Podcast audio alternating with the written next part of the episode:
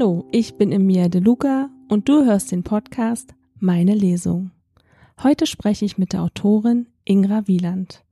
Hallo Ingra, stell dich doch einfach mal vor, wer du bist und was du so machst. Ja, hallo Emilia, ich freue mich, dass ich dabei sein darf. Danke für die Einladung. Ja, du hast gesagt, ich bin Ingra Wieland und ich schreibe so etwa seit sieben Jahren jetzt ernsthaft. Und ernsthaft heißt, dass ich Schreibkurse genommen habe, geübt habe, geschrieben habe, geheult habe, alles weggeschmissen, mehr Kurse genommen, weitergeschrieben.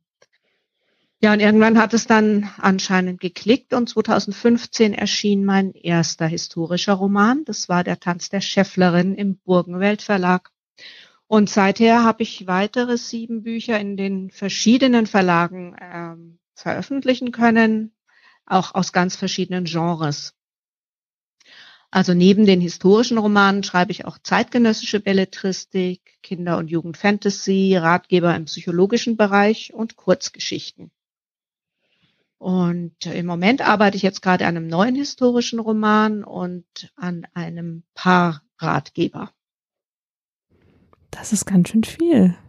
Das ist ganz schön viel, ja. Und dann habe ich natürlich auch noch einen Brotberuf und der ist Heilpraktikerin für Psychotherapie. Also ich habe seit 15 Jahren hier bei mir eine äh, Praxis, in der ich eigentlich auch täglich arbeite und auch Kurse gebe, Workshops, Seminare und Vorträge halte. Also das ist so mein gesamter Tätigkeitsbereich. Und natürlich habe ich auch noch eine Familie mit zwar schon zwei großen erwachsenen Kindern, aber trotzdem Familie.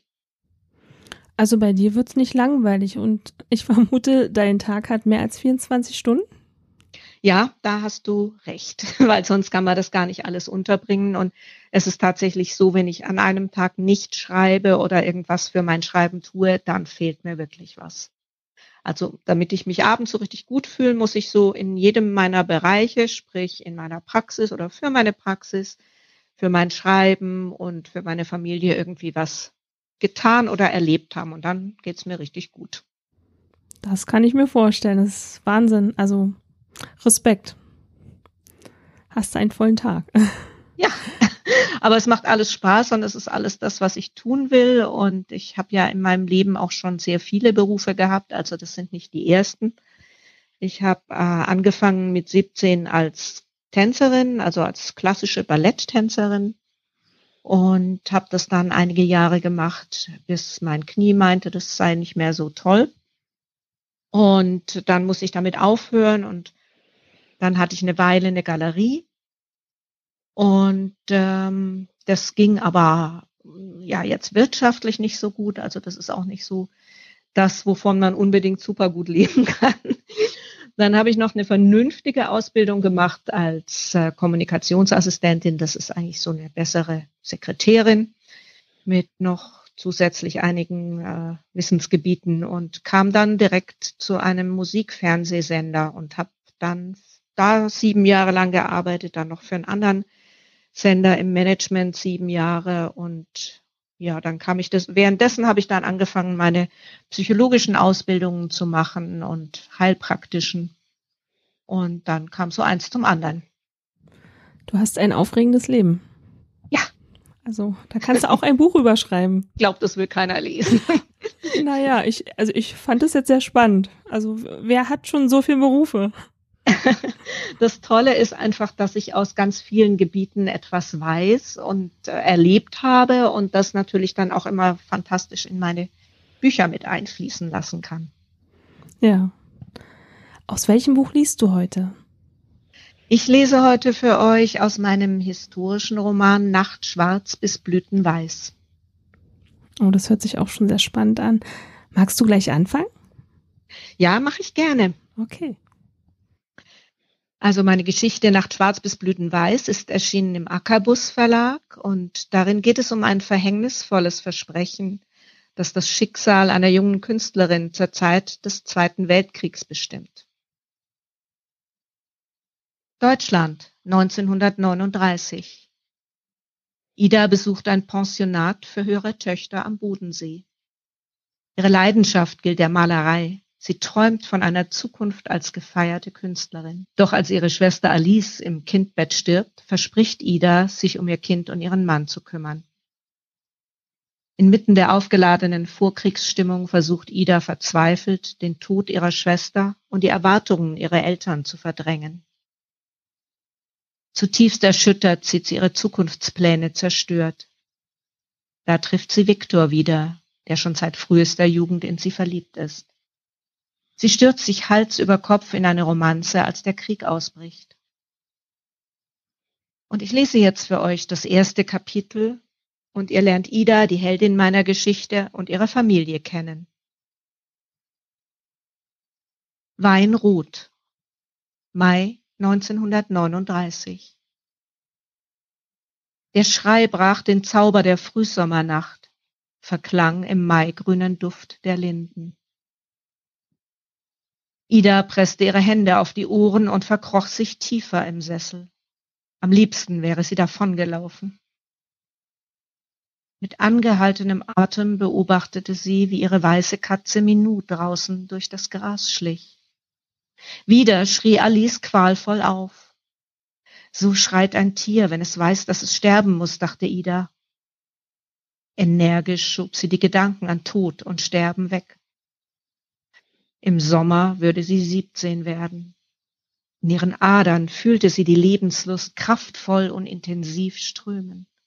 Sie wollte das Leben in vollen Zügen genießen, mit ihrem Motorrad einer Herkules über die Feldwege brausen, dabei Wind im Gesicht spüren, bis ihre Wangen brannten, tanzen, lachen und vor allen Dingen malen den Rausch genießen, wenn die Farben genau die Leuchtkraft entwickelten, die in ihrer Vorstellung längst existierte. Wenn sie die Stimmung des Bildes fühlen könnte, als wäre sie ein Teil davon. Die Vorhänge vor den geöffneten Flügeltüren bauschten sich, als ihr Vater den Wintergarten betrat.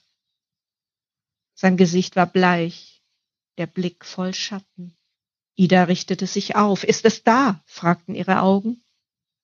Ein stummes Kopfschütteln war die Antwort. Ihr Vater ließ sich schwer auf einen Stuhl fallen, stützte die Ellbogen auf den Tisch und rieb sich mit den Händen das Gesicht. Sein weißes Hemd war zerknittert. Ida fand den Anblick beunruhigend. Sie hatte ihren Vater nie anders als untadelig gekleidet gesehen.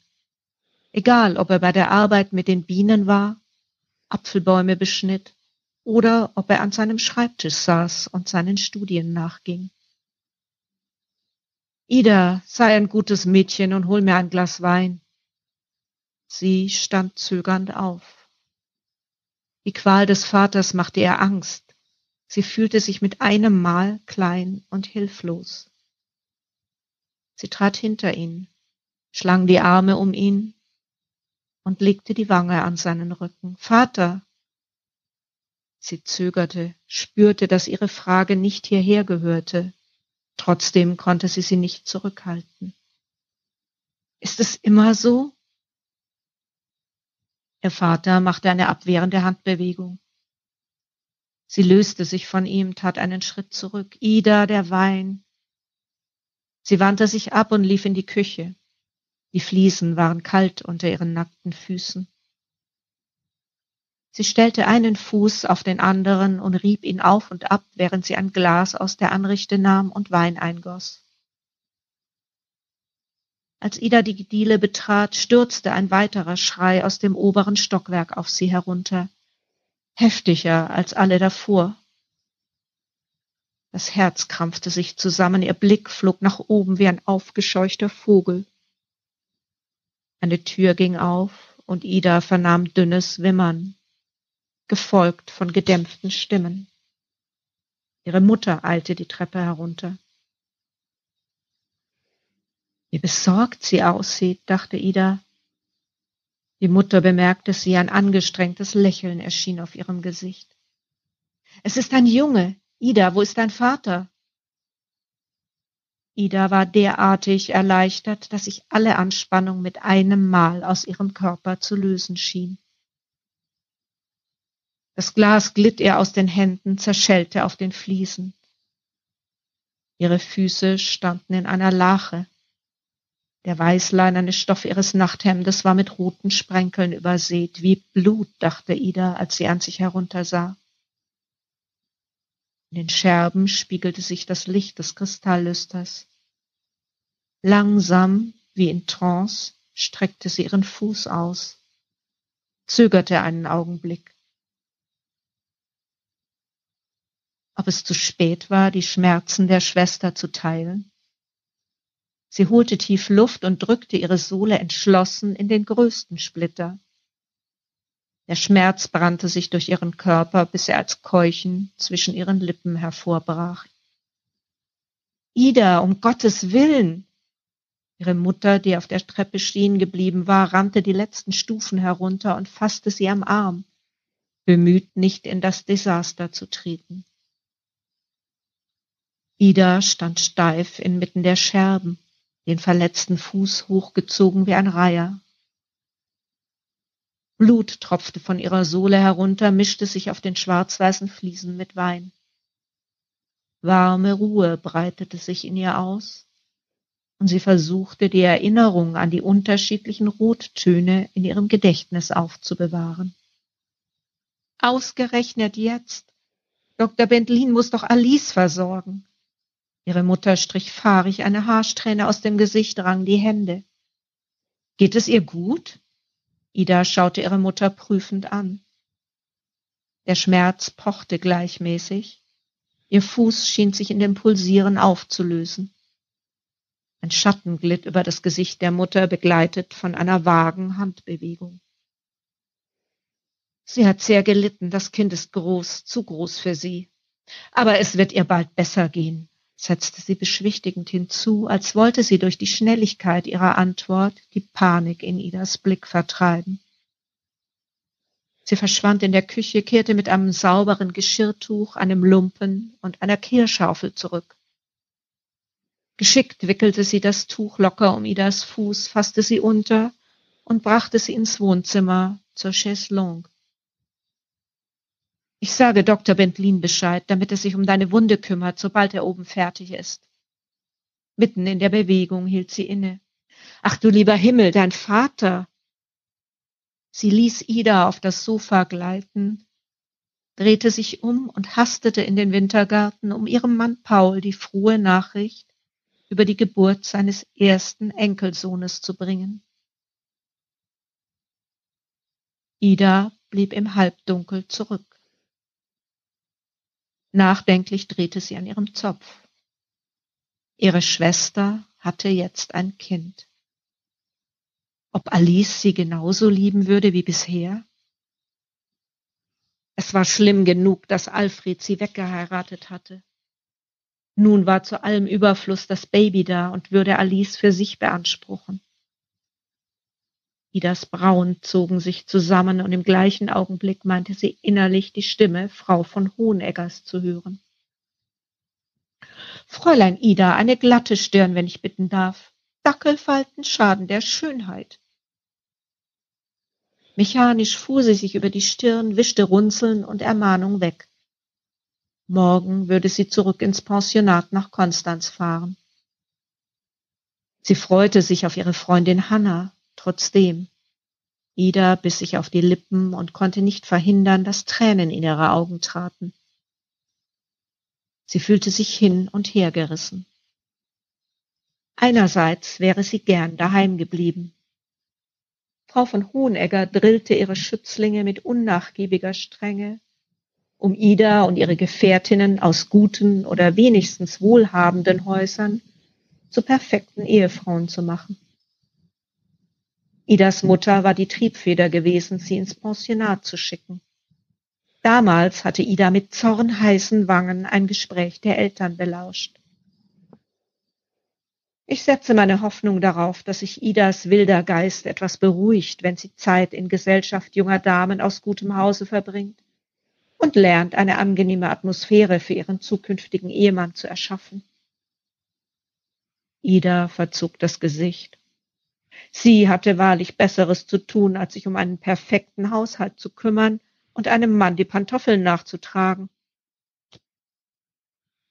Außer dem Lernpensum, das die jungen Frauen auf das Abitur vorbereiten sollte, lernten sie für ein behagliches Heim zu sorgen, kochen, Handarbeiten und wie man sich souverän in der Gesellschaft bewegte. Zu Hause war sie frei, musste nicht übermäßig auf ihre Kleidung und ein makelloses Äußeres achten, solange keine Gäste kamen. In dem Fall kannte ihre Mutter allerdings kein Pardon. Ida konnte Stunden in einem farbverschmierten Kittel an ihrer Staffelei verbringen, versunken in eine andere Welt, die Welt der Farben und der Träume. Früher, bevor Alice zum Studium nach Hohenheim gegangen war, hatte die Schwester oft am Klavier gesessen, während Ida malte. Oder sie hatte Gedichte vorgelesen, Gedichte ihres gemeinsamen Lieblingsdichters Rainer Maria Rilke, manchmal auch ihre eigenen. Doch damit war es vorbei und vielleicht war es besser, nicht hier zu sein, wenn sich ohnehin niemand um sie scherte, sondern das Kind die Hauptperson war. Ida stiegen erneut Tränen in die Augen. Diesmal waren es Tränen des Zorns. Wäre Alice nicht studieren gegangen, hätte sie Alfred nicht getroffen. Wäre alles geblieben, wie es war. Hätte, wäre, würde. Sie setzte sich jäh auf und unterdrückte einen Schmerzenslaut, als sie an ihre Wunde stieß.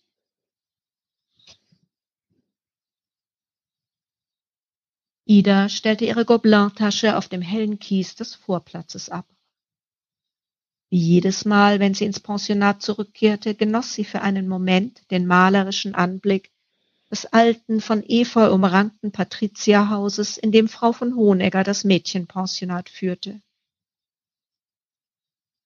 Für Ida war das Haus mit seinen Erkern und Türmchen ein verwunschenes Schloss. Der Park mit riesigen Blutbuchen, Ulmen und im Sommer vor Blüten sprühenden Rosenbüschen ein Zaubergarten, in dem man jeden Moment einem Feenwesen oder einem Elf gegenüberstehen könnte. Der Park war eine unerschöpfliche Quelle an Motiven für ihre Bilder. Manchmal in warmen Sommernächten schlich sie sich mit Hanna heimlich aus dem Haus. Sie liefen kichernd die Treppe hinab, öffneten die schwere Tür von der Küche in den Park. Wie aus einer Gefangenschaft befreit, rannten sie im Nachthemd durch die Dunkelheit, spielten ausgelassen Fangen, pressten sich an die raue Baumrinde und stellten sich vor, mit Feen zu tanzen. Ein heftiger Windstoß fuhr in die Zweige der blühenden Kastanie über Ida. Das Rauschen der Blätter riss sie aus ihrem Tagtraum. Sie schnappte ihre Tasche, humpelte die Steinstufen hinauf, die sich in elegantem Halbrund unter dem Eingang bogen, und zog mehrmals ungestüm am Glockenzug. Kurze Zeit später hörte sie drinnen in gemessenem Rhythmus Absätze über den Steinboden klacken, und die Tür öffnete sich sanft. Die Pensionatsleiterin musterte Ida schweigend von Kopf bis Fuß. Ida stellte sich unwillkürlich vor, was die Lehrerin sah. Eine zierliche Gestalt, die vor Erwartung zu vibrieren schien. Lange dunkle Locken, die keck unter dem Hut hervorschauten, graue Augen. Erwartungsvoll geweitet. Fräulein Förster, wer sonst? Wann kann ich damit rechnen, dass Sie die Tugend der Geduld verinnerlicht haben werden? Frau von Hohenegger stand in einem dunkelblauen Kleid vor ihr, Manschetten und Kragen vorbildlich glatt und strahlend weiß. Die Miene ernst, aber das kleine Zwinkern in den Augen milderte die Strenge ihrer Worte. Ida verzog zerknirscht die Lippen. Verzeihung, Frau von Hohenegger, aber ich freue mich so auf Hanna. Ist sie schon angekommen? Ein Anflug von Sorge, oder war es Traurigkeit, überzog das Gesicht Franziska von Hoheneggers. Hanna ist auf ihrem Zimmer. Ida deutete ins Innere des Hauses. Kann ich hinein? Frau von Hohenegger schüttelte zerstreut den Kopf, als wollte sie ihre düsteren Gedanken vertreiben und machte eine nervöse Geste. Ja, natürlich, kommen Sie. Sie trat zur Seite und gab den Eingang frei. Ida durchquerte die geräumige Halle. Ihr Blick streifte das herrliche Arrangement von Flieder in einer Bodenvase, registrierte die Schattierung der zarten Blüten. Sie war die halbe Treppe hinauf, als Frau von Hoheneggers Stimme sie aufhielt. Ida, herzliche Glückwünsche zur Geburt Ihres Neffen. Ihre Mutter hat mich über das freudige Ereignis in Kenntnis gesetzt. Ida wandte sich um. Ihre Miene verdüsterte sich. Danke. Brüsk drehte sie sich weg und rannte die restlichen Stufen hinauf, trotz der Schmerzen im Fuß. Dieses Kind verfolgte sie bis hierher. Der mahnende Seufzer der Institutsleiterin glitt an ihrem Rücken hinab. Als Ida die Tür aufriss, war Hanna damit beschäftigt, ihre Sachen in den Schrank zu stapeln. Das wellige haselnussbraune Haar lag wie gewöhnlich akkurat zu einem Chignon aufgesteckt an ihrem Hinterkopf und stand damit in völligem Gegensatz zu Idas halb aufgelöster Frisur. Ida schleuderte ihre Tasche in die Ecke und fiel der Freundin stürmisch um den Hals. Hanna, endlich! Ich habe mich wahnsinnig auf dich gefreut. Daheim war es dieses Mal überhaupt nicht schön. Sie zog einen Flunsch, ließ sich auf Hannas Bett plumpsen. Ida streifte ihre Schuhe ab und betastete den verletzten Fuß. Die Mutter hätte sie wegen der Wunde beinahe nicht reißen lassen. Hanna schob ihren Koffer zur Seite und setzte sich neben sie. Erzähl, was war los? Ihre Stimme klang seltsam flach. Das Baby ist da. Es war furchtbar. Alice hat geschrien und geschrien die ganze Nacht. Mein Vater ist davon fast verrückt geworden. Ich will niemals ein Kind haben, wenn es so ist. Ich hatte furchtbare Angst. Ida ließ sich melodramatisch nach hinten in die Kissen fallen. Verträumt sah sie hinauf zu der stuckverzierten Decke. Ich will mit dem Motorrad herumfahren, reisen und malen, malen, malen. Anna schwieg. Ida setzte sich auf. Das fein geschnittene Gesicht der Freundin wirkte abwesend, bedrückt, auf eigenartige Weise fremd. Bei Idas Eintritt ins Pensionat vor gut einem Jahr war sie sofort von der Ruhe und dem tiefgründigen Humor der etwas älteren Hanna fasziniert gewesen. Während Hanna Idas impulsive, fantasievolle Art bewunderte. Seitdem waren sie nahezu unzertrennlich. Was ist mit dir? Hanna krampfte die Finger im Schoß zusammen. Ida sah, wie ihre Fingerknöchel weiß wurden. Zarte Adern schimmerten violett auf dem Handrücken. Hannas Gesicht verzerrte sich zu einer gequälten Grimasse. Meine Mutter hat mir eröffnet, dass ich zu einem Viertel jüdisch bin. Sie schluchzte trocken auf. Ein jüdischer Mischling bin ich. Sie konnten es nicht länger geheim halten. Wir müssen ihren Mädchennamen annehmen. Ich werde Hanna Löwengart heißen. Sie schlug ihre Hände vors Gesicht und weinte still. Ida glaubte sich verhört zu haben. Sie wusste, dass Juden seit November des letzten Jahres immer weniger Rechte hatten, dass sie enteignet und verfolgt wurden, unsinnigen Schikanen ausgesetzt waren. Vor manchen Geschäften in der Stadt standen Leute der SA und beschimpften die Kunden, die den Laden betreten wollten. Es war ohnehin erstaunlich, dass es Hannas Eltern so lange gelungen war, ihre Herkunft zu verheimlichen. Ida rutschte neben die Freundin und nahm sie in den Arm.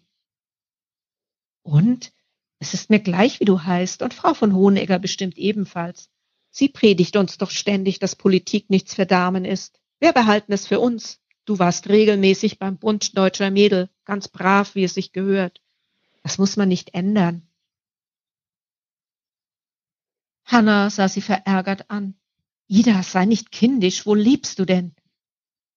Hanna stand auf, ihre Hände zitterten, während sie fortfuhr, den Koffer auszuräumen. Meine Eltern versuchen Passagen nach Amerika für uns zu beschaffen. Sobald sie welche bekommen, muss ich fort. Ein Pullover glitt ihr aus den Händen. Hanna kauerte sich auf den Boden. Eigentlich darf ich dir das gar nicht sagen. Niemand darf ich etwas sagen, niemanden mehr trauen.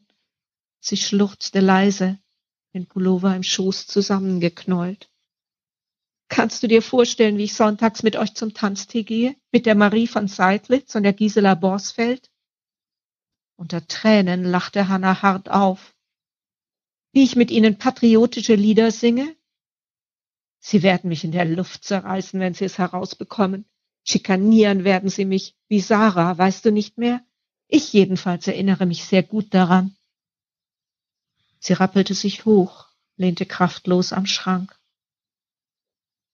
Ida schwieg betroffen. Daheim im verschlafenen Herrlingen kümmerten sich die Menschen nicht weiter um die politischen Vorgänge. Die Geschehnisse in der Reichskristallnacht hatten Ida zutiefst entsetzt. Im nahen Ulm brannte damals die Synagoge am Weinhof. Ulmer Bürger hatten in jeder Nacht brutale Übergriffe auf jüdische Mitbürger verübt. Die bedauernswerten Menschen waren gezwungen worden, bei eisiger Kälte in den Brunnentrog am Weinhof zu steigen, um danach aufs Schlimmste misshandelt zu werden. Voll Zorn hatte Paul Förster am nächsten Morgen am Frühstückstisch auf die Tageszeitung geschlagen. Gerechter Volkszorn. In Ulm kamen 56 Juden in Schutzhaft, titelte das Blatt. In betroffenem Schweigen wurde das Frühstück damals beendet, aber nach dem scheinbar unerträglichen Gefühl der Ohnmacht und des Schams war man im försterschen Haushalt wieder zum Alltag übergegangen. In Idas Heimatort gab es keine Vorfälle gegen die jüdischen Mitbürger, die geblieben waren. Man lebte und ließ leben. Nur wenige Leute waren der Partei beigetreten oder bekannten sich zu den Nationalsozialisten. Da Ida die meiste Zeit in Konstanz verbrachte, war sie nur sporadisch beim BDM im Ort gewesen. In ihrem Elternhaus gab es keinen Raum für politische oder religiöse Dogmen. Ihr Vater liebte Mythologie und die Natur, verbrachte die Zeit mit seinen Bienenvölkern und Obstbäumen, wollte vor allem in Ruhe seinen Studien nachgehen die Ida ein ewiges Rätsel waren. Hier in Konstanz war es anders. Braunhemden waren allgegenwärtig, aber Ida interessierte sich nicht für ihre Ideologien. Die regelmäßigen Pflichtveranstaltungen des BDM ließ sie über sich ergehen, nahm sie als Gelegenheit, sich in der Natur Motive zu suchen und die Seeluft zu genießen.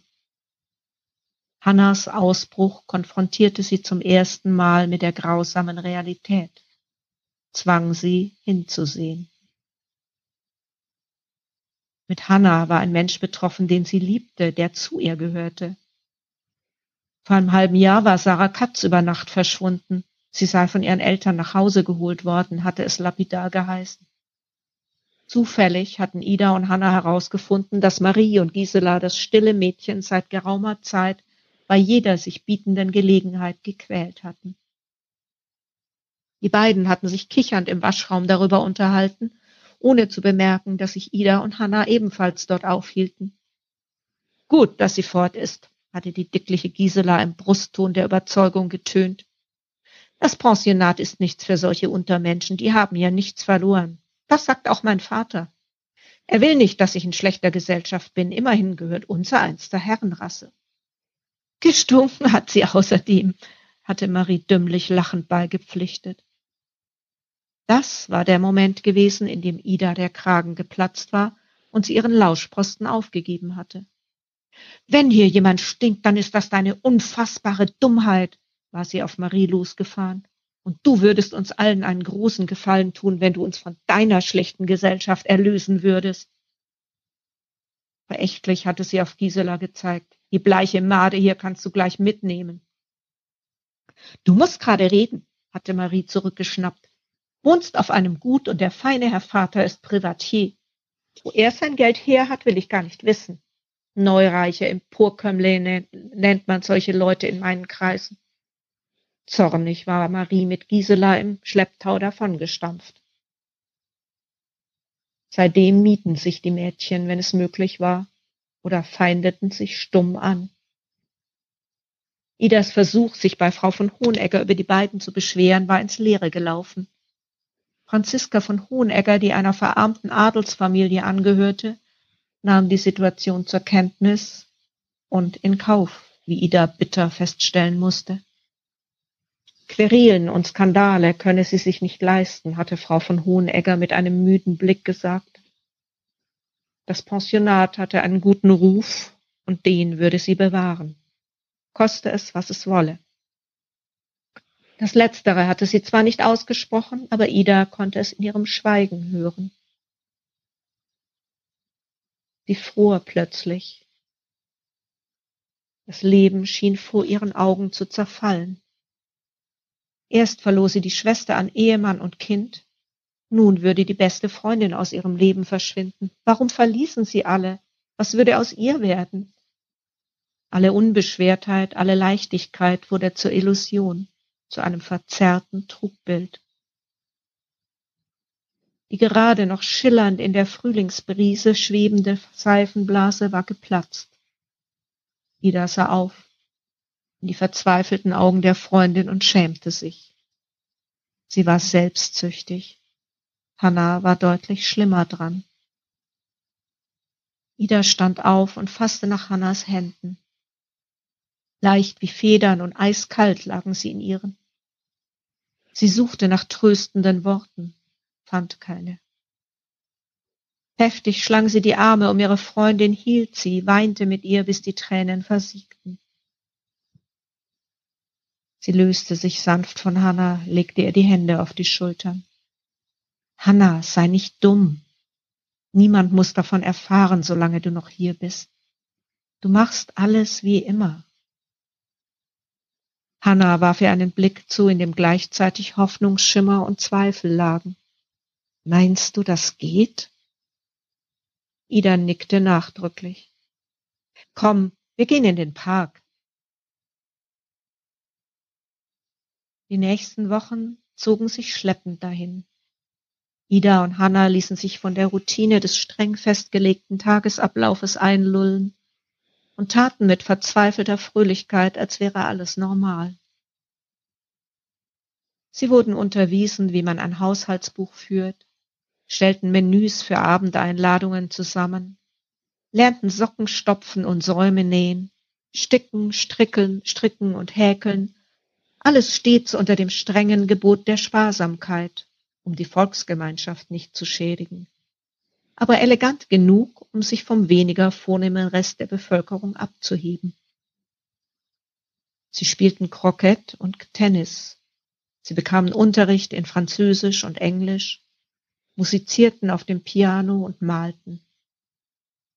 Der Musikunterricht fiel Ida leicht. Sie hatte seit ihrer Kindheit Klavier- und Cembalo-Unterricht gehabt. Und Malen war ihr Lebenselixier. Stricken verabscheute und Kochen hasste sie, besonders an einem schönen Junitag wie heute, der einlud, im Park zu träumen oder die in voller Blüte stehenden Rosen zu malen. Ihr Blick wanderte sehnsuchtsvoll zur weiß lackierten Fensterbank, auf der Sonnenflecken tanzten. Der Versuch, eine Vanillesoße herzustellen, trieb Schweißperlen auf ihre Stirn. Fräulein Ida, das sind Klümpchen, der pummelige Zeigefinger von Mamsell Schreier schoss über ihre Schulter und deutete unerbittlich auf die Batzen in der hellgelben Creme, mit der Ida sich seit geraumer Zeit abmühte. Das sehe ich selbst. Ida fuhrwerkte so heftig mit dem Stehbesen im Topf herum, dass ein Spritzer der Soße auf der blütenreinen Schürze von Mamsell Schreier landete. Meine Liebe, mäßigen Sie sich!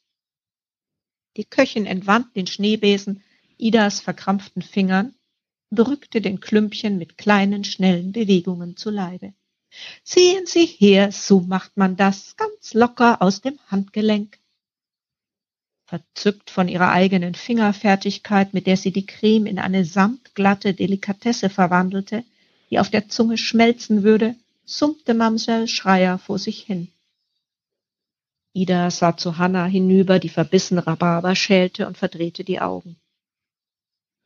Fräulein Förster, Sie sollen zu Frau von Hohenegger kommen, jetzt gleich.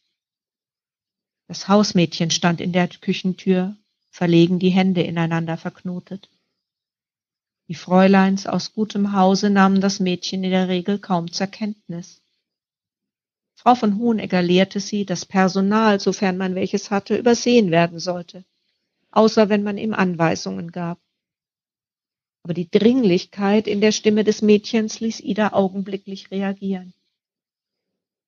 Ver Verzeihung, Mamsell Schreier, ich werde gebraucht. Eilig band sie die Schürze ab und warf sie im Hinauslaufen auf die Anrichte. Die verärgerte Aufforderung der Köchin, die Schürze an den dafür vorgesehenen Haken zu hängen, ignorierte sie geflissentlich. Die Institutsleiterin erwartete sie in ihrem Büro. Ihre Miene war bekümmert. Sie wies auf den Besucherstuhl vor dem Schreibtisch. Idas Blick heftete sich auf die Schale mit weißen Rosenblüten. Ida, setzen Sie sich. In Idas Nacken begann es zu kribbeln. Ich fürchte, ich habe keine guten Nachrichten. Sie müssen unverzüglich nach Hause fahren. Der Tonfall in der Stimme Frau von Hoheneggers ließ Idas Kehle eng werden. Warum? Was ist geschehen? presste sie hervor. Ihre Schwester, es steht schlecht um sie. Frau von Hoheneggers Stimme wurde sanft. Packen Sie das Notwendigste. Ich habe einen Wagen bestellt, der Sie zum Bahnhof bringen wird. Franziska von Hohenegger stand auf und ging um den zierlichen Biedermeier-Schreibtisch herum. Das Mitleid in ihrer Stimme brachte Ida beinahe zum Weinen. Es fühlte sich an, als wäre das Todesurteil über Alice bereits gesprochen.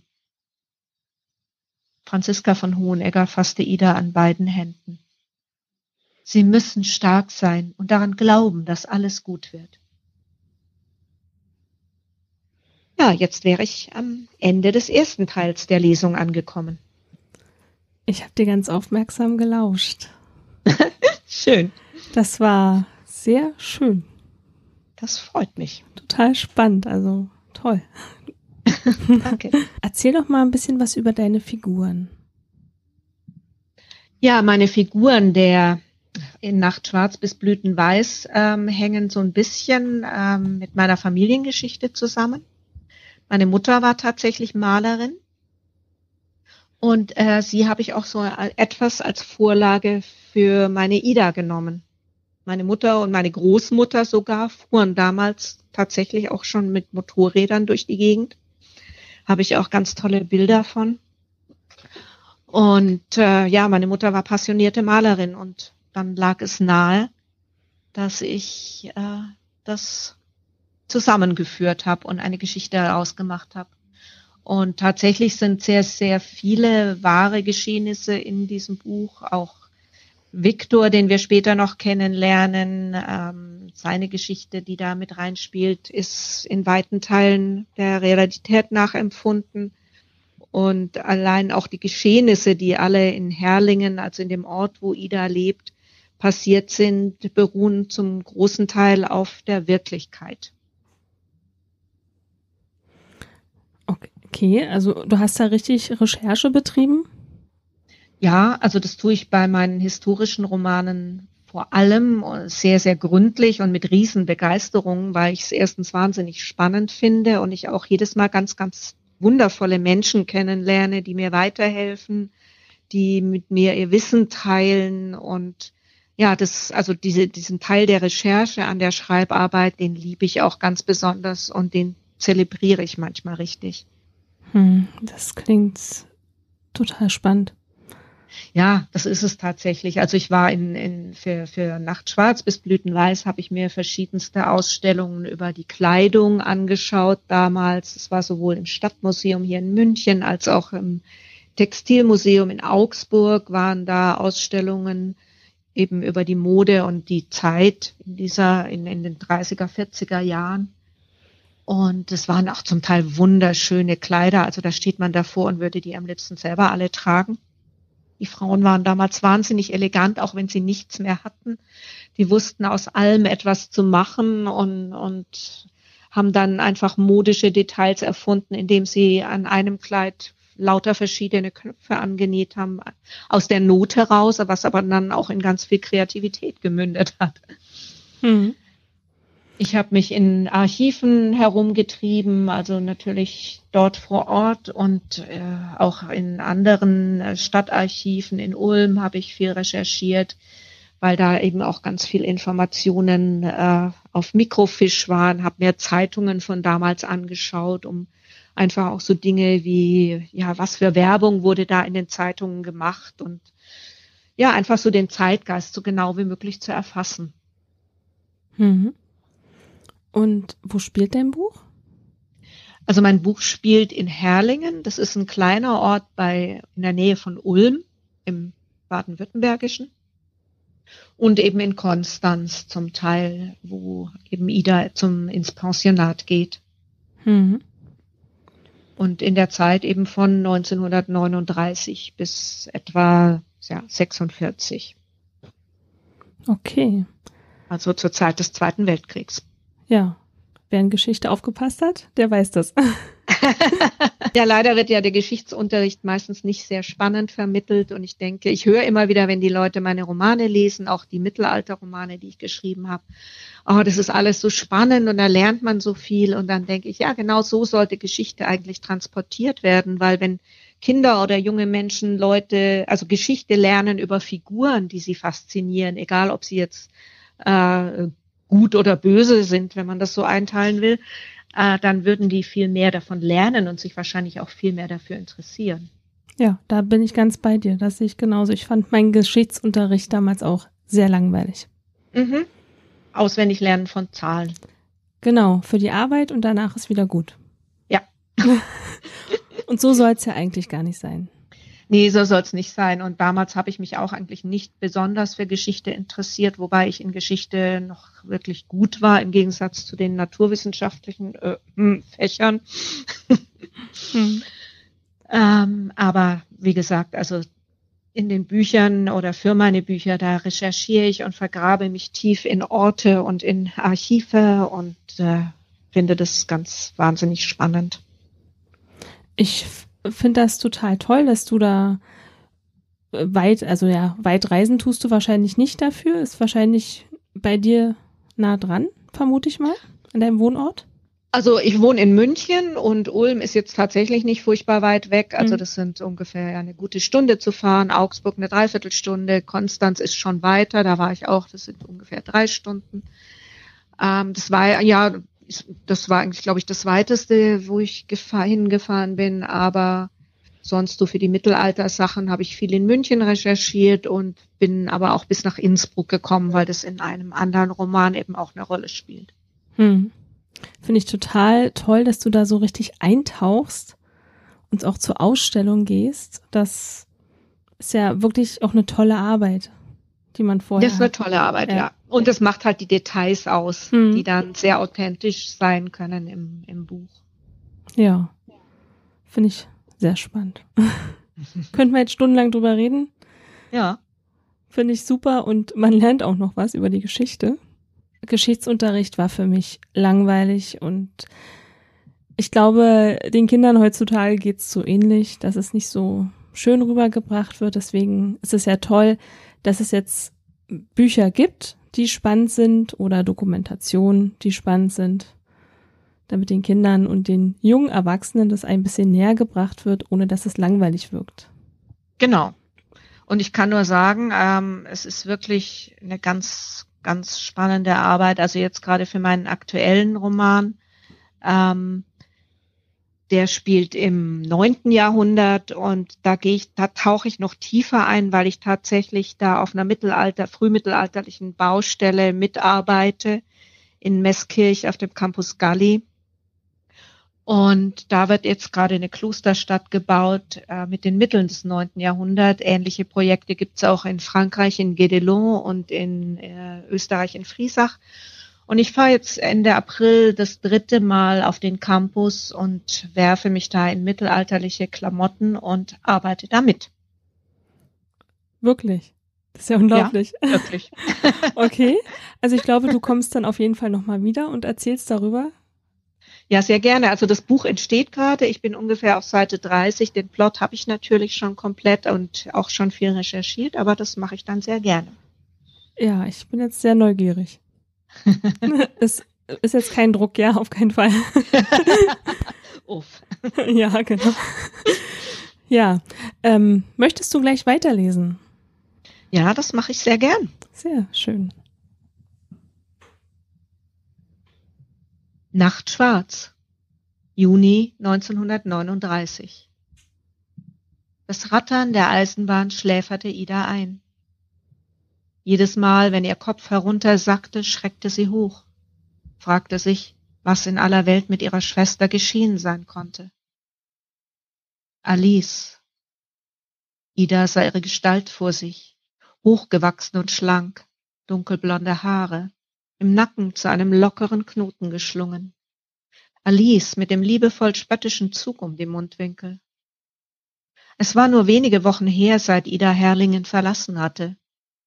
Die Schwester war von der anstrengenden Geburt geschwächt gewesen, aber auf ihren Wangen hatte rosiger Schimmer und in den veilchenblauen Augen ein besonderer Glanz gelegen, als sie Ida das Baby entgegengehalten hatte. Paul heißt der nach Vater. Schau, ist der Kleine nicht süß? Ida hatte befremdet auf das winzige, sabbernde Wesen geschaut. Mhm. Trotz des geöffneten Fensters roch es im Raum nach Schmerz, neuem Leben und etwas anderem, Fremdem. Der Geruch nahm Ida den Atem, verursachte Übelkeit.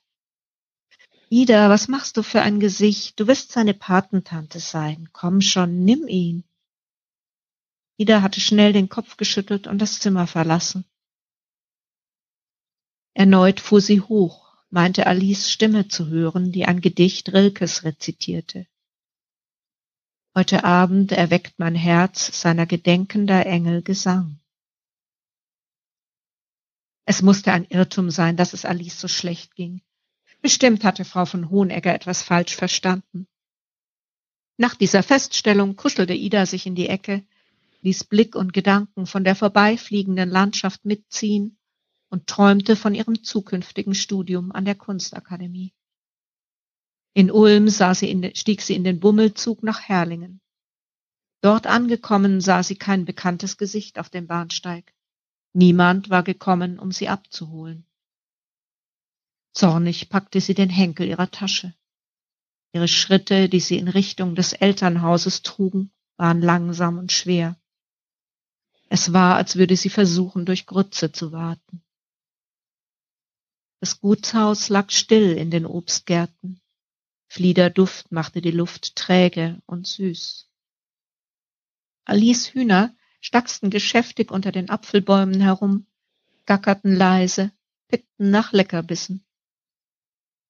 Ida öffnete die Tür. Mutter? Vater? Sie zögerte, ging durch die Diele auf die Treppe zu, nahm Stufe für Stufe langsamer als je zuvor, schlich den Flur entlang. Beinahe widerstrebend setzte sie einen Fuß für den anderen, als würde sie von einer unsichtbaren Hand geschoben. Vor Alice Zimmer hielt sie inne, griff sachte nach der Türklinke, drückte sie herunter und machte die Tür auf. Das Bild, das sich ihr bot, würde sie niemals in ihrem Leben vergessen. Es brannte sich unwiderruflich in ihr Bewusstsein. Der Vater saß auf einem Stuhl am Kopfende des Bettes, gebeugt, niedergedrückt von einer unsichtbaren Last. Er hielt die Hand seiner Tochter in seinen geborgen, als würde er einen Vogel, der gegen die Scheibe geflogen war, behüten, bis er wieder bei Bewusstsein war und weiterfliegen konnte. Die Mutter stand auf der anderen Seite des Bettes, den Säugling im Arm, schuckelte das Kind mechanisch, Ihr Blick schien auf etwas nicht Sichtbares gerichtet. Alfred saß auf dem Bett, dicht bei Alice, hielt die andere Hand der Schwester. Ida stand in der Tür, alle drei Gesichter wandten sich langsam zu ihr. Niemand sprach, niemand hieß sie willkommen. Für einige schreckliche, endlos erscheinende Sekunden raubte ihr die Stille den Atem. Sie sahen sie mit diesem entsetzlich leeren Blick an. Wer alles und nichts sagte, sahen sie an, als hätte sie unvermittelt aus einer anderen Welt dieses Zimmer betreten. Ida wagte kaum, sich zu bewegen, zu atmen, zu sprechen. Ihre Stimme, die sie nach scheinbar endlos langer Zeit mit Mühe von irgendwoher holte, klang hoch und piepsig. Alice, was ist mit dir? Langsam und vorsichtig ließ sie sich auf das Bett nieder. Das Gesicht ihrer Schwester war gelblich und eingefallen, unter ihren Augen lagen blauschwarze Ringe. Ida hielt entsetzt den Atem an. Ihre Schwester, ihre immer nach Früchten, Erde, Verbene und Lavendel duftende Schwester, strömte einen unangenehmen Geruch aus. Sie roch nach Fäulnis und Tod. Ida konnte kaum das Würgen zurückhalten, das unaufhaltsam in ihre Kehle kroch. Ida, du bist da. Gut. Diese brüchige Stimme einer alten Frau konnte unmöglich von Alice stammen. Ja, Alice, ich bin da. Jetzt wird alles gut. Du wirst sehen. Ich. Alice Blick brachte sie zum Schweigen. Die Schwester schüttelte unmerklich den Kopf. Paul. Ihr Atem ging schwer. Du musst dich um Paul kümmern und um Alfred. Du bleibst bei ihnen, versprich es. Der Schwager machte eine hilflose Gebärde, ließ die Hand wieder sinken. Alice Stimme wurde drängender, fast drohend. Ihre Finger krampften sich überraschend kraftvoll um Idas Handgelenk. Versprich es! Natürlich kümmere ich mich um Paul, solange du krank bist. Ich bin schließlich seine Patentante. Ida versuchte ein kleines Lachen und schaute gleichzeitig mit angstgeweiteten Augen zu ihrer Mutter hoch, die ihrem Blick auswich. Alice ließ einen kleinen Laut hören. Ihre Brust hob sich, suchte nach Atem, sank herab wie ein fallendes Blütenblatt, ein winziges Lächeln schmolz in den rissigen Mundwinkeln. Dann wurde sie still und die Zeit hielt an. Ida lauschte. Woher kam dieser hohe Ton? Entsetzt starrte sie auf die bebenden Schultern ihres Vaters, das kreideweiße Gesicht Alfreds und auf ihre Mutter. Die monoton summte und das Kind schuckelte. Sie schmeckte Galle im Mund, sprang auf, stürzte hinaus. Dämmerungsblau, Juli 1939 Ida ließ sich atemlos auf ihren Stuhl fallen, griff nach dem Glas und trank es in einem Zug aus. Seit sie hier war, hatte sie keinen Tanz ausgelassen, war von Arm zu Arm geflogen. Ihr Gesicht begann zu schmerzen von dem angestrengten, viel zu lauten Lachen. Die Verzweiflung ließ sich nicht so einfach wegtanzen. Darf ich um diesen Tanz bitten, gnädiges Fräulein? Idas Blick glitt an der Gestalt des Mannes im braunen Hemd nach oben, sah über die rote Binde am linken Arm hinweg und blieb an den wachen, blauen Augen hängen. Sie zwang ein neues Lächeln auf ihr Gesicht, nickte. Walzer tanze ich am liebsten. Er bot ihr den Arm und Ida ließ sich zur Tanzfläche führen. Sie schaute über die Schulter zu Hanna, die sich in ihren Stuhl drückte und nervös mit ihren Fingern spielte. Komm, tanz auch, forderte Ida sie mit einer Geste auf. Aber Hanna schüttelte heftig den Kopf und wies den Verehrer, der sich erwartungsvoll vor ihr aufgebaut hatte, mit einem schwachen Lächeln ab. Ida zuckte die Achseln und schenkte dem Tanzpaten ihre ganze Aufmerksamkeit. Er tanzte gut, seine Hand stützte sie im Rücken, seine Bewegungen waren kraftvoll. Sie legte den Kopf zur Seite und genoss für einen Augenblick das federleichte Gefühl, das die Berührung des Stoffes ihres lavendelfarbenen Chiffonkleides an den Beinen verursachte. Nach dem Tanz ließ sie sich von ihrem Kavalier mit einer frischen, eisgekühlten Zitronenlimonade versorgen, lehnte sich neben ihn an eine der Säulen, die einen schönen Kontrast zu ihrem Kleid darstellten. Während sie an ihrem Glas nippte, wanderte ihr Blick durch den Tanzsaal. Viele der Männer trugen das Parteiabzeichen. Trotzdem gewann die Leichtigkeit des Sommer-Sonntagnachmittags Oberhand gegen den gestrengen Zeitgeist im Raum. Die Menschen standen zu zweit oder in kleinen Gruppen, schwatzend und lachend, als könnten sie dadurch das immer bedrückend werdende politische Klima auf Abstand halten. Durch die weit geöffneten Türen drang warme Juliluft in den Raum. Ida legte den Kopf in den Nacken und sog begierig den Duft von Seewasser, Rosen und Levkojen ein, die üppig in Steintrögen auf der Veranda blühten. Beinahe hätte sie Frau von Hohenegger nicht zum sonntäglichen Tanztee im Kurhotel gehen lassen. Die Pensionatsleiterin war noch immer entrüstet über Idas überstürzte Abreise von zu Hause und ihre Ankunft mit dem Motorrad. Ida, das gehört sich nun wirklich nicht für eine Dame. Mitten in der Nacht, Schlamm verspritzt und völlig erschöpft. Erbost hatte Frau von Hohenegger den Gärtner am nächsten Tag angewiesen, das Gefährt in einem Geräteschuppen zu verstauen und den Schlüssel in ihrem Schreibtisch eingeschlossen. Es hatte Idas sämtlicher Überredungskünste bedurft, um der gestrengen Institutsleiterin die Erlaubnis für das Tanzvergnügen abzuringen. Jede Ablenkung war Ida willkommen. Sie hatte das Gefühl, ständig in Bewegung bleiben zu müssen, um den Gedankengespenstern zu entkommen, die versuchten, ihr die Seele auszusaugen. Ihr Blick wanderte durch den Saal, blieb an einer hochgewachsenen Frauengestalt haften. Die Haltung des Kopfes erinnerte an Alice. Idas Kehle zog sich zusammen. Da war er wieder, der unfassbare Schmerz, die lähmende Angst. Sie rang nach Luft, stammelte eine Entschuldigung und drängte sich hastig durch die Menge hinaus ins Freie. Sie rannte die breite Treppe zu der parkähnlichen Anlage des Kurhotels an der Strandpromenade hinunter, wollte ans Wasser in der Hoffnung auf eine frische Brise, die ihre Sinne wieder klar machte und alles Schlimme verwehen sollte. Sie übersah die letzte Stufe, strauchelte und fand unvermittelt Halt in zwei kräftigen Armen. Atemlos vom Schreck löste sie sich und trat einen Schritt zurück. Wolltest du fliegen lernen?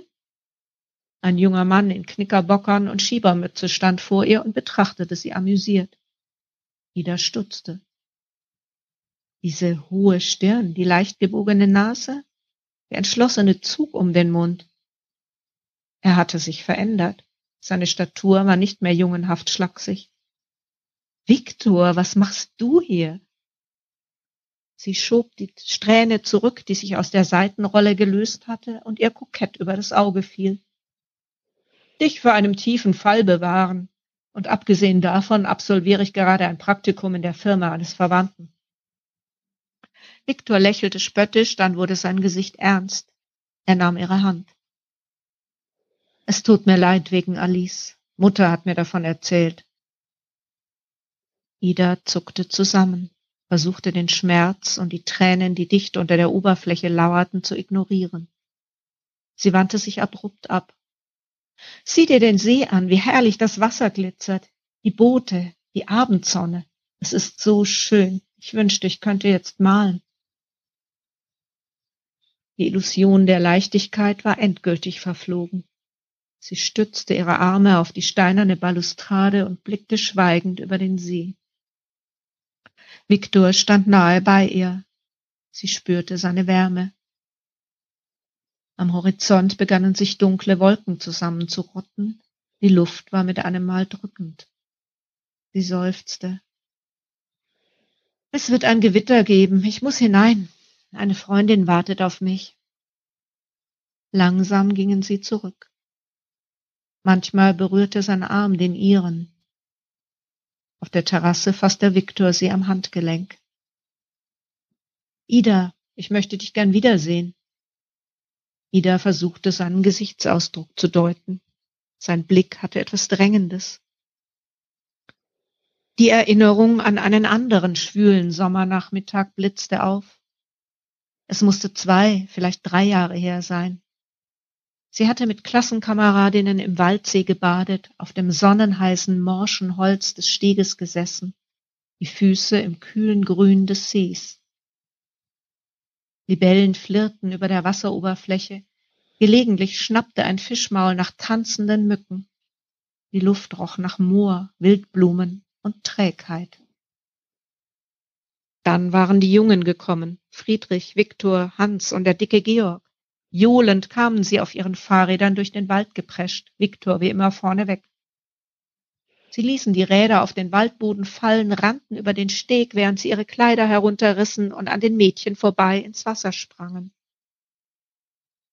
Die Mädchen kreischten mehr Lust als angstvoll, empörten sich über das pflegelhafte Benehmen um gleich hinterher zu springen und sich in kindlicher Freude der Wasserschlacht anzuschließen, die im See tobte. Danach hatten alle auf dem Steg gelegen, wie die Heringe nebeneinander aufgereiht, kosteten das Gefühl aus, wie sich die eiskalte Haut langsam in der Sonne erwärmte. Viktor lag neben ihr so dicht, dass die Härchen an ihrem Unterarm seinen braun gebrannten Jungenarm berührten. Es war wie ein elektrischer Schlag gewesen, als er begonnen hatte, sanft mit dem Finger die Stelle an ihrem Handgelenk zu streicheln, dort, wo das bläulich pochende Adergeflecht zusammenlief.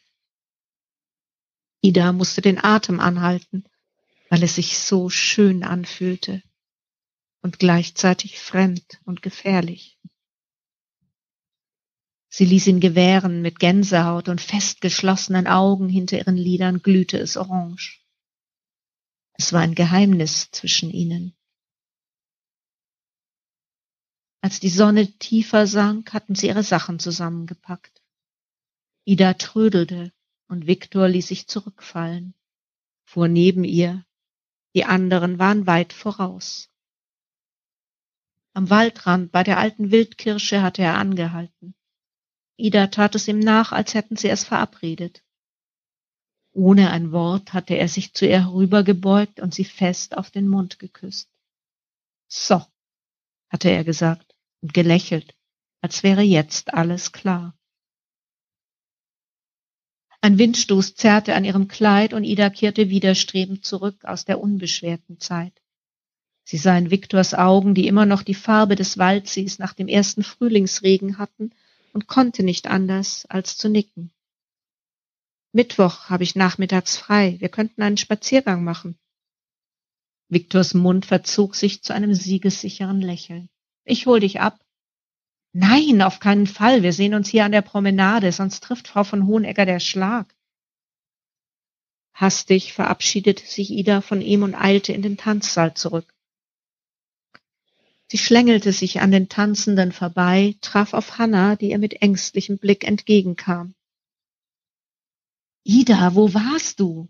Ich wollte dich gerade suchen gehen. Sie senkte ihre Stimme.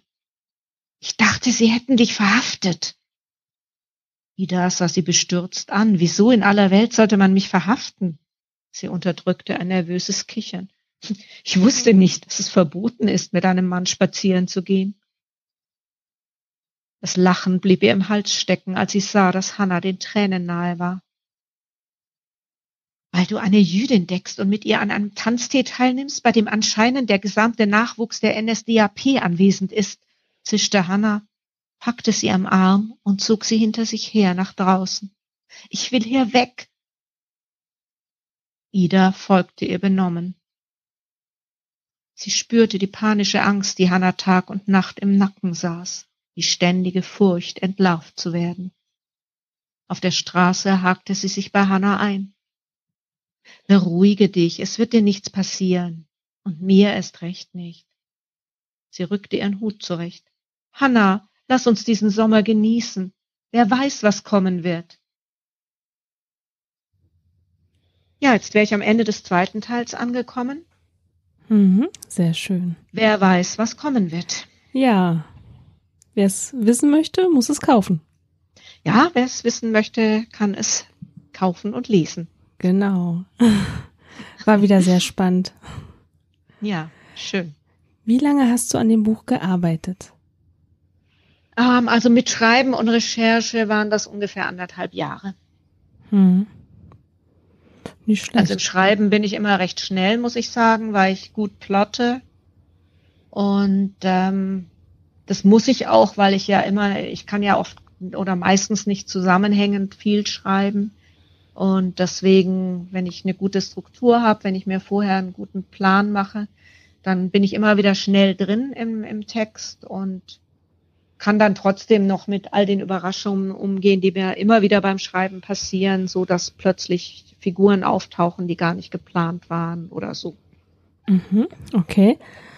Woher bekommst du deine Ideen? Hm, das werde ich ganz oft gefragt, wie und wo ich meine Geschichten finde.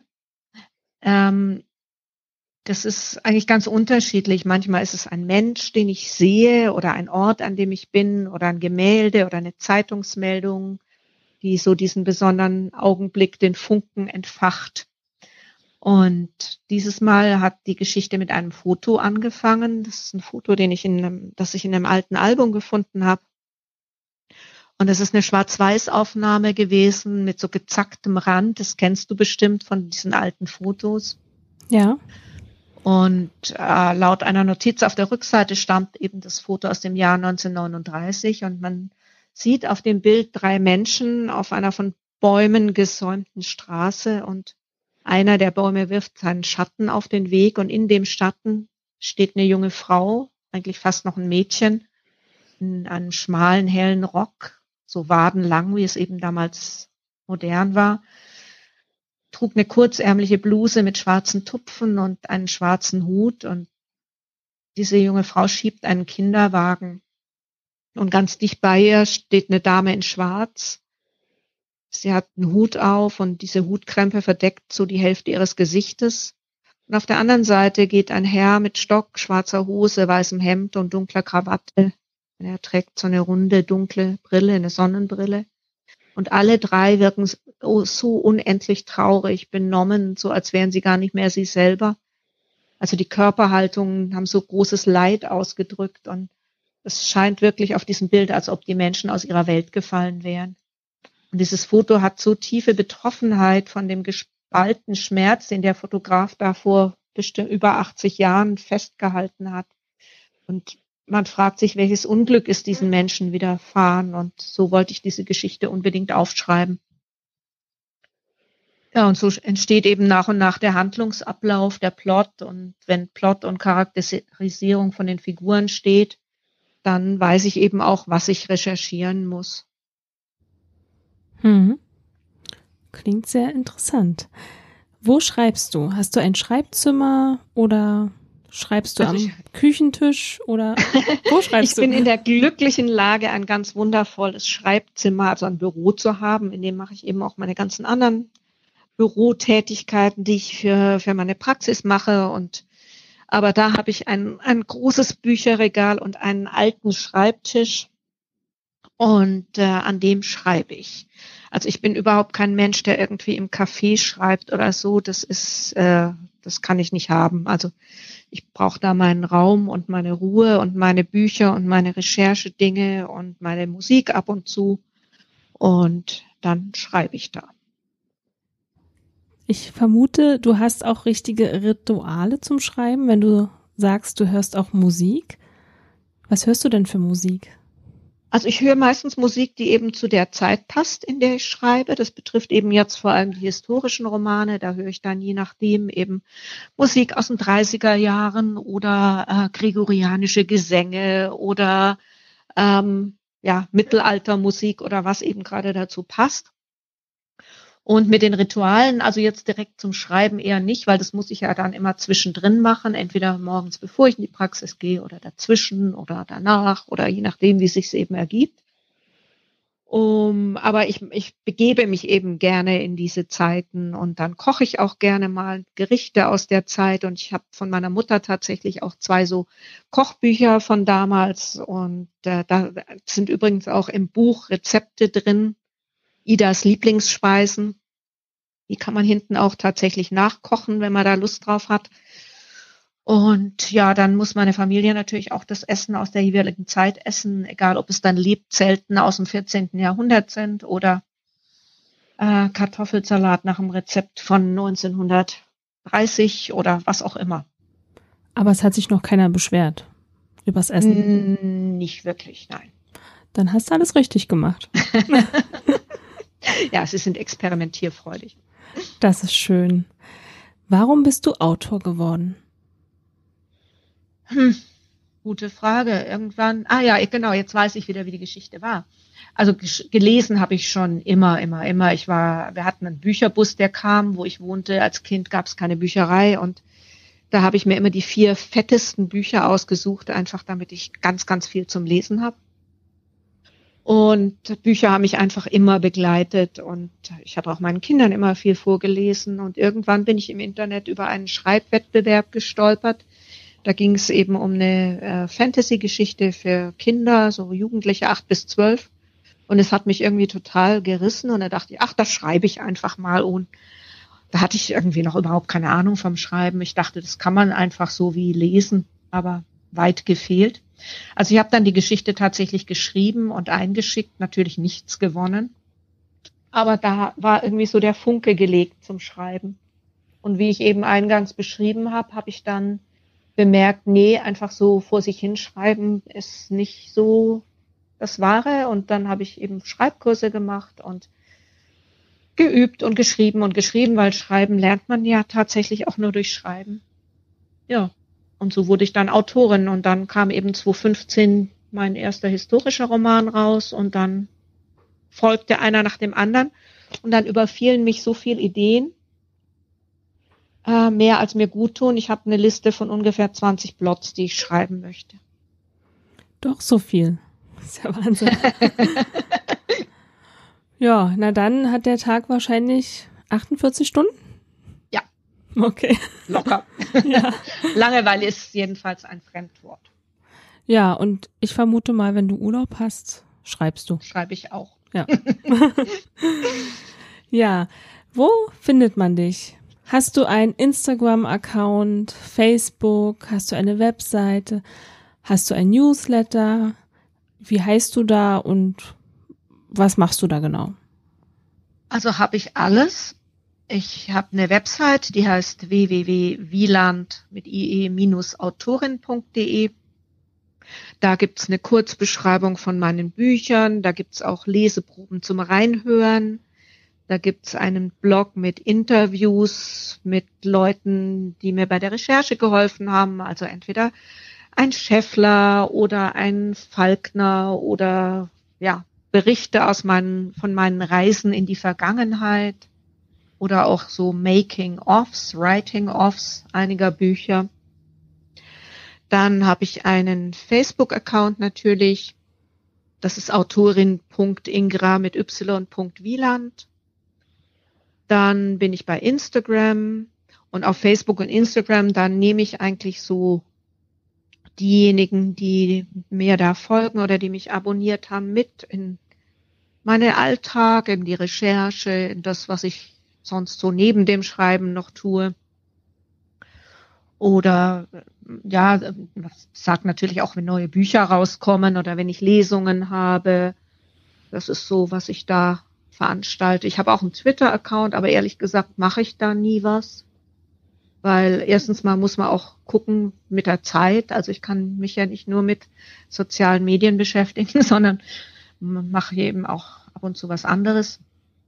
Aber da gebe ich eben auch an, zum Beispiel jetzt auf der Buchmesse in Leipzig, da lese ich auch wieder, bin dann auch bei den Ständen von den Verlagen von Akabus, wo eben Nachtschwarz bis Blütenweiß erschienen ist oder auch der Burgenwelt Verlag mit meinen anderen Romanen. Da signiere ich auch Bücher und spreche einfach mit Menschen, die da hinkommen und Lust dazu haben. Ja, und die Bücher gibt es natürlich in jeder Buchhandlung. Also die großen haben sie vielleicht nicht immer vorrätig, aber man kann die auf jeden Fall bestellen. Natürlich in den Shops der Verlagen, Ackerbus Verlag, Burgenwelt Verlag. Ganz wichtiger Tipp ist natürlich der Autorenwelt-Shop, weil da Autoren einfach eine gute Marge bekommen. Das hat die Sandra Ustrin von der Federwelt initiiert natürlich auch beim großen A, aber ich bin wirklich Fan davon, wenn die Menschen in die Buchhandlungen gehen. Erstens ist es so wichtig für die Buchhandlungen, die zu erhalten und zweitens natürlich auch für die Autoren, für uns Autoren, die jetzt nicht ähm, äh, weltberühmt sind und auf der Bestsellerliste stehen, noch nicht, sage ich jetzt mal.